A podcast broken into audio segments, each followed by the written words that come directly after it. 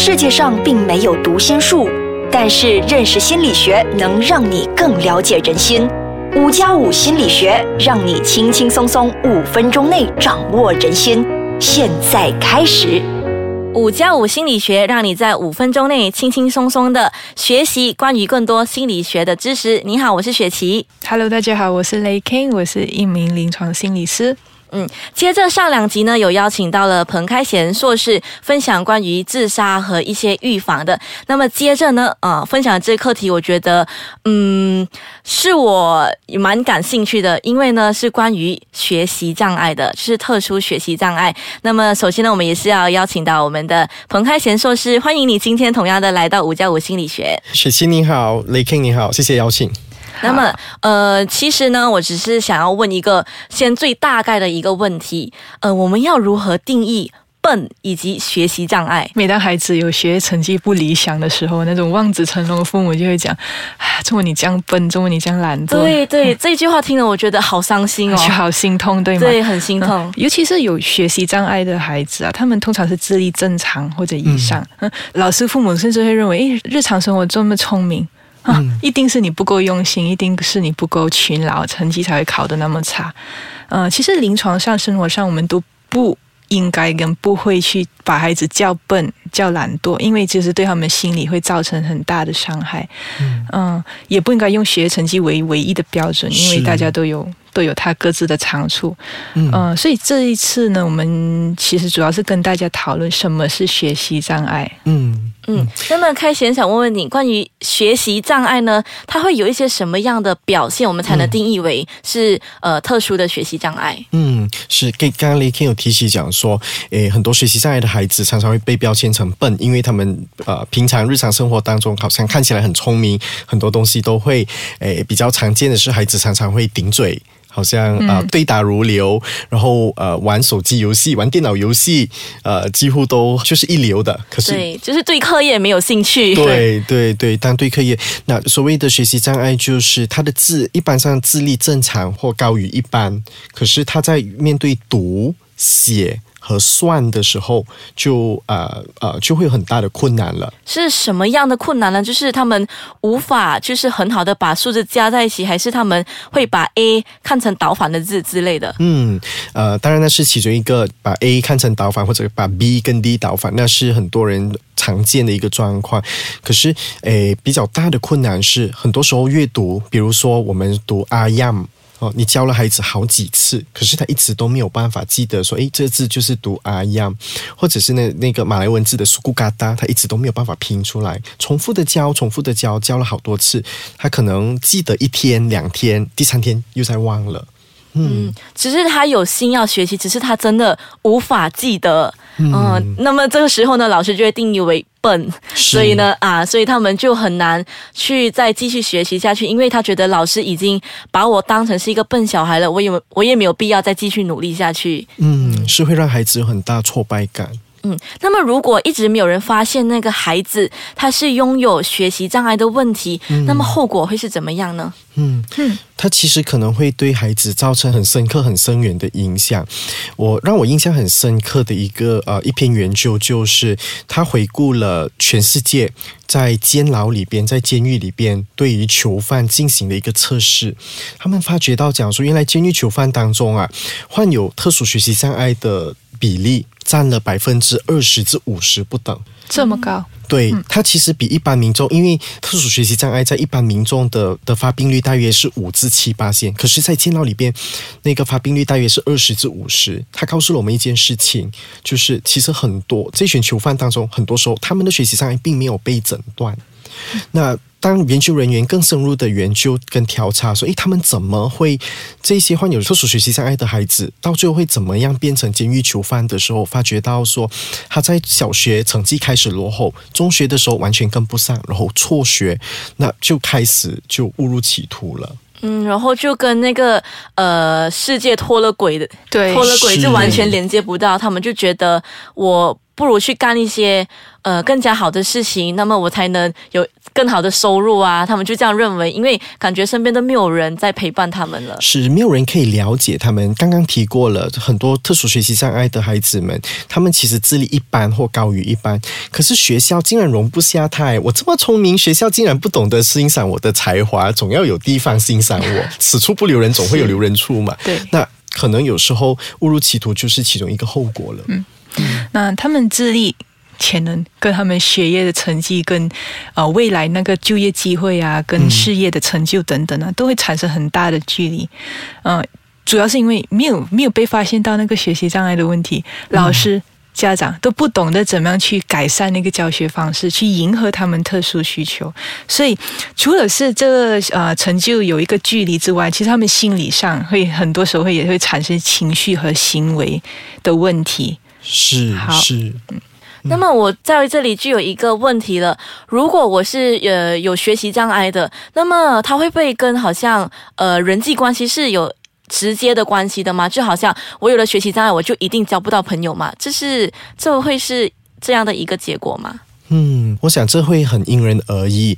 我们临床上面有时候会见到两组小孩子，一组孩子是因为他没有办法读写，然后因此开始感觉很愧疚，感觉很羞愧，那就自己远离了朋友。有时候我也曾经听过有一些老师会在班上说某某某到现在都不会读。我们今天所有人都不准跟他玩，那就导致孩子的人际关系其实更严重了。明白，有时候不是因为自己交不到朋友，对，而是因为身边的朋友导致他无法跟人接触更多。是是，但是还有另外一组孩子哈，他反而就是诶诶很积极、很努力的开始去说，我自己读不到，或者我自己抄写的时候抄不完，那我就要跟同学借同学的簿子，把那个抄不完的部分抄完。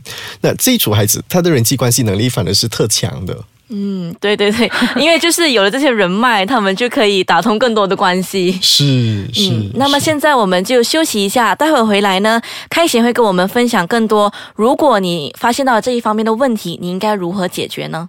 欢迎回来五加五心理学。那么刚才就有提到了，如果留意到孩子有学习方面的困扰，那么开贤我们应该如何具体采取什么样的行动呢？嗯，学习在我们谈如何采取行动之前，还有一些表现是我们可能要特别注意的。除了阅读上面的困难，有一些孩子也会表现在书写上面。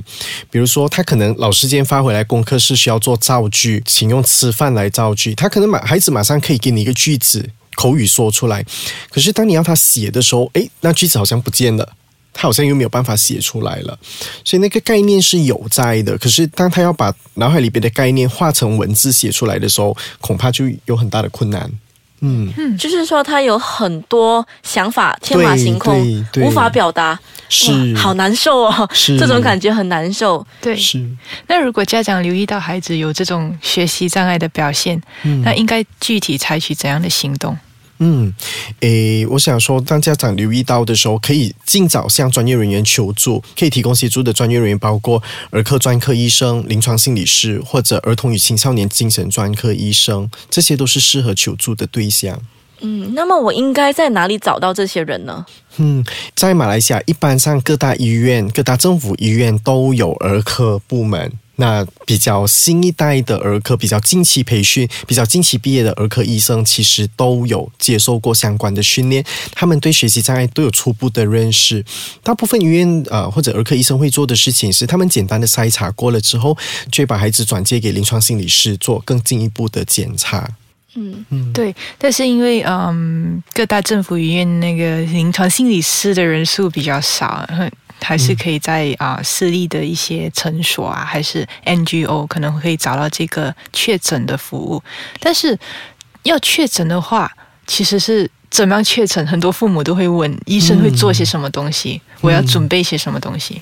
是父母亲可以准备带去看医生的文件，包括平时学校的一些作业，然后他的书本，然后可能包括考试成绩，然后成绩单，甚至是老师的一些观察和评语，这些带到诊所去，带到医院去，让医生做个参考，或者心理师做个参考，都会很有价值。医生一般上会很详细的询问孩子的发展历程。这详细的意思是说，从孩子零岁开始的表现，然后他什么时候开始可以说话，什么时候开始可以走路，他什么时候开始上学，他上学的表现是如何，那这些是很详细的病情的历史询问嘛。那除了这一个部分以外，呃，另外一个很重要的关键就是啊、心理测试或者是认知智能的评估。完整的测试过程一般上会包括智力的评估，因为有一些孩子可能是智力发展落后，而导致学习上面有很大的困难。那他跟特殊学习障碍的孩子拥有一般或高于一般的智力是不一样的。嗯所以这个部分一般上有会有心理师做这个部分的检查。嗯，那么想问问，呃，在第一阶段，就是刚才你有提到的，嗯是可以带一些文件去见那个、呃心理医生。那么这个时候，我是不是可以先不用把我的孩子带过去？因为可能有些家长他们要保护孩子，嗯就是觉得不要让孩子先认为他有什么问题，我先拿这些文件先去见医生的话，可行吗？诶，很多家长都会有这一个困扰，然后也担心讲说，我在跟医生讲的时候，孩子在旁边听，会不会很伤孩对子的心？对对，这是其中一个。是是是，诶，我想说，陪同孩子、带孩子一起去见医生是很重要的一个过程。那因为医生也会通过呃呃行为观察来去了解孩子是不是有可能也有其他的状况，比如讲说自闭症谱系的状况，或者是注意力缺乏等等。所以他不只是单单靠父母单方面的这个认为孩子的行为怎么样，或者是单单靠学业成绩而已，它也包括很详细完整的行为观察。那么，呃，还有一个问题嗯就是，如果就是家长他们发现了这些问题，可是我还不需要那么嗯去到医生那里，我觉得我还不需要。那么，如果是学校的辅导人员或者是老师，我先询问他们的意见的话，是可行的吗？嗯，我想说，大部分的学呃，目前马来西亚的辅导老师的训练所涵盖关于学习障碍的部分还是相当有限的。当然，教育部是有了一些简单的问卷，帮助老师筛查孩子有没有这个呃学习障碍的风险。那毕竟只是一个简单的筛查问卷而已，它不能做准。那完整的测试和诊断还是非常必要的。嗯，对，所以听起来这个确诊的过程，它包含了很多的啊、方法，要全面综合性的，可能虚实也是比较长，可能要不止一次的见面。对对，啊、所以呢，还是请大家要呃认真的去做这个确诊。因为我觉得可能在有一些比较属于呃乡下的学校，或者是比较偏僻的，他们可能没有城市人那种觉得我孩子有事情就一定要送去医院，他们可能会先觉得，哎呀，先不要啦，我先 先观察一阵子，我先放在家里观察，或者是我先去问老师，他们就不敢踏出那一步。我觉得这个才是最让人伤脑筋的地方。对，因为刚才也提到说，就算要确诊，可能那个临床心理师的人数不多，可能排期也会很长。